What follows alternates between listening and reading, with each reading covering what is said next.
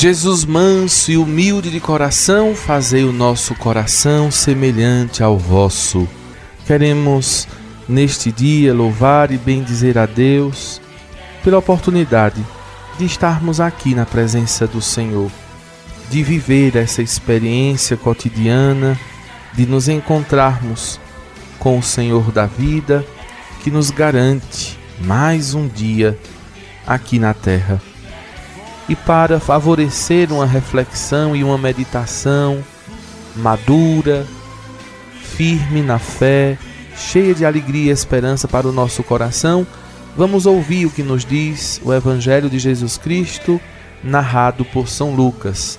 Naquele tempo disse o Senhor: Ai de vós, fariseus, porque pagais o dízimo da hortelã, da arruda e de todas as outras ervas mas deixais de lado a justiça e o amor de Deus. Vós deveríeis praticar isso sem deixar de lado aquilo. Ai de vós, fariseus, porque gostais do lugar de honra nas sinagogas e de ser descumprimentados nas praças públicas. Ai de vós, porque sois como túmulos que não se veem sobre os quais os homens andam sem saber. O mestre da lei tomou a palavra e disse: Mestre, falando assim, insulta-nos também a nós.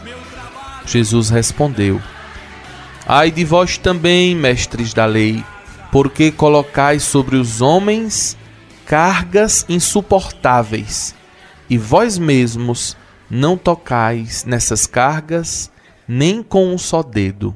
Palavra da salvação. Por onde eu ando, sinto tua presença. Em todos os lugares, está sempre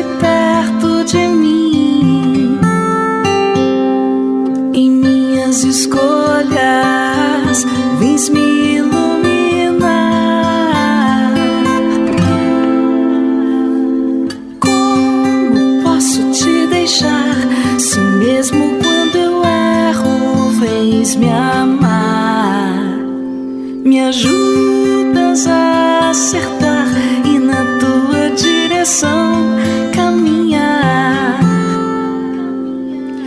Queridos ouvintes, meus irmãos, minhas irmãs, desde a década de 60, quando o Concílio Vaticano II nos apresentou a partir de vários de seus documentos e constituições um princípio de grande importância que se chama hierarquia de verdades.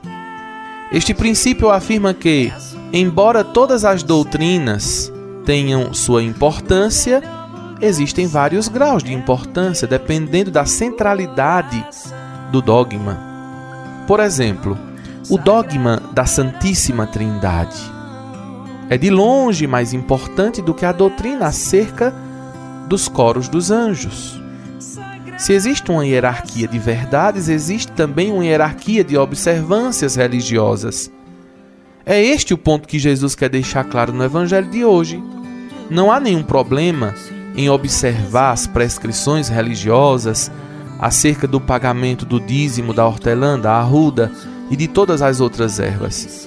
Só que tal finalidade nunca pode substituir o dever absoluto de praticar a justiça e o amor de Deus. Este é o risco que os legalistas sempre correm: o de ser minuciosos na prática de coisas de menor importância e indiferentes na vivência das coisas espiritualmente essenciais, coisas que constituem o núcleo de uma vida espiritual e humana. O próprio Jesus dá a melhor solução. Isto, as coisas grandes, é que deveríeis praticar sem negligenciar aquilo, as coisas menores. Desse modo, meus irmãos, seria muito importante que nós, nós, todos nós, pensássemos nessa hierarquia de valores.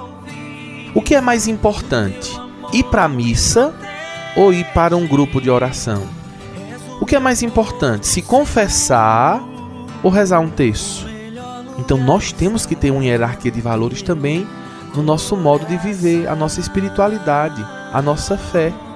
O que é mais importante? Ajudar a TV Aparecida ou ser um dizimista fiel na paróquia onde a gente frequenta, onde a gente vive, onde a gente participa da missa todo domingo? Existe uma hierarquia de valores, existe uma hierarquia que precisa ser observada e considerada em nossas atitudes, em nossas ações, em nossas escolhas, em nossa prática. Assim, somos questionados sobre o nosso modo de viver a nossa religiosidade. Será que basta cumprir os preceitos religiosos sem ter compromisso com a comunidade? Será que estamos sendo coerentes quando recebemos a comunhão eucarística, mas não comungamos com os ideais de nosso Senhor Jesus Cristo, que nos são transmitidos pelo Evangelho? Quantas vezes somos os primeiros a apontar falhas alheias, esquecendo-nos das nossas mazelas? Essas e outras perguntas podem ser feitas a partir das leituras que a liturgia do dia de hoje nos oferece. Jesus questiona os procedimentos dos fariseus que, apesar de cumprirem rigorosamente as obrigações religiosas, deixavam de lado o que era essencial: a justiça e o amor de Deus. Que isso não aconteça conosco, meus irmãos.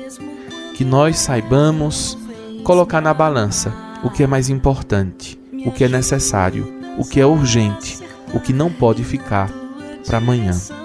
Amém? Deus abençoe você, muita paz para o seu coração, para a sua família, que as bênçãos dos céus sejam derramadas sobre o seu trabalho, sobre a sua história, sobre as suas intenções do coração. Desde o ventre da minha mãe já me conheci. Antes que eu nascesse, Jesus me escolheu. Hoje a minha vida é para o seu louvor. Sigo anunciando o seu eterno amor. Onde mandar eu irei.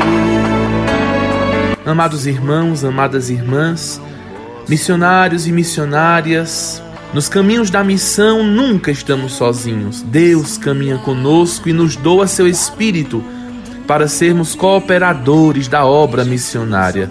Neste mês missionário de 2020, o tema escolhido é A Vida é Missão e o lema Eis-me aqui, envia-me.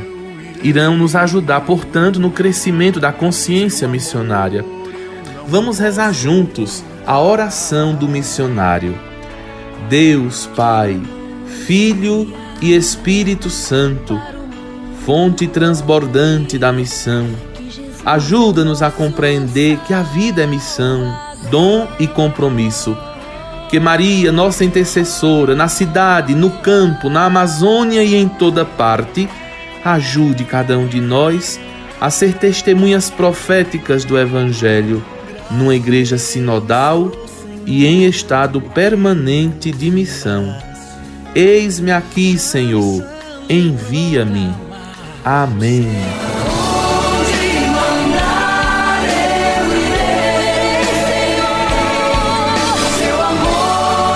Um grande abraço a você, querido irmão.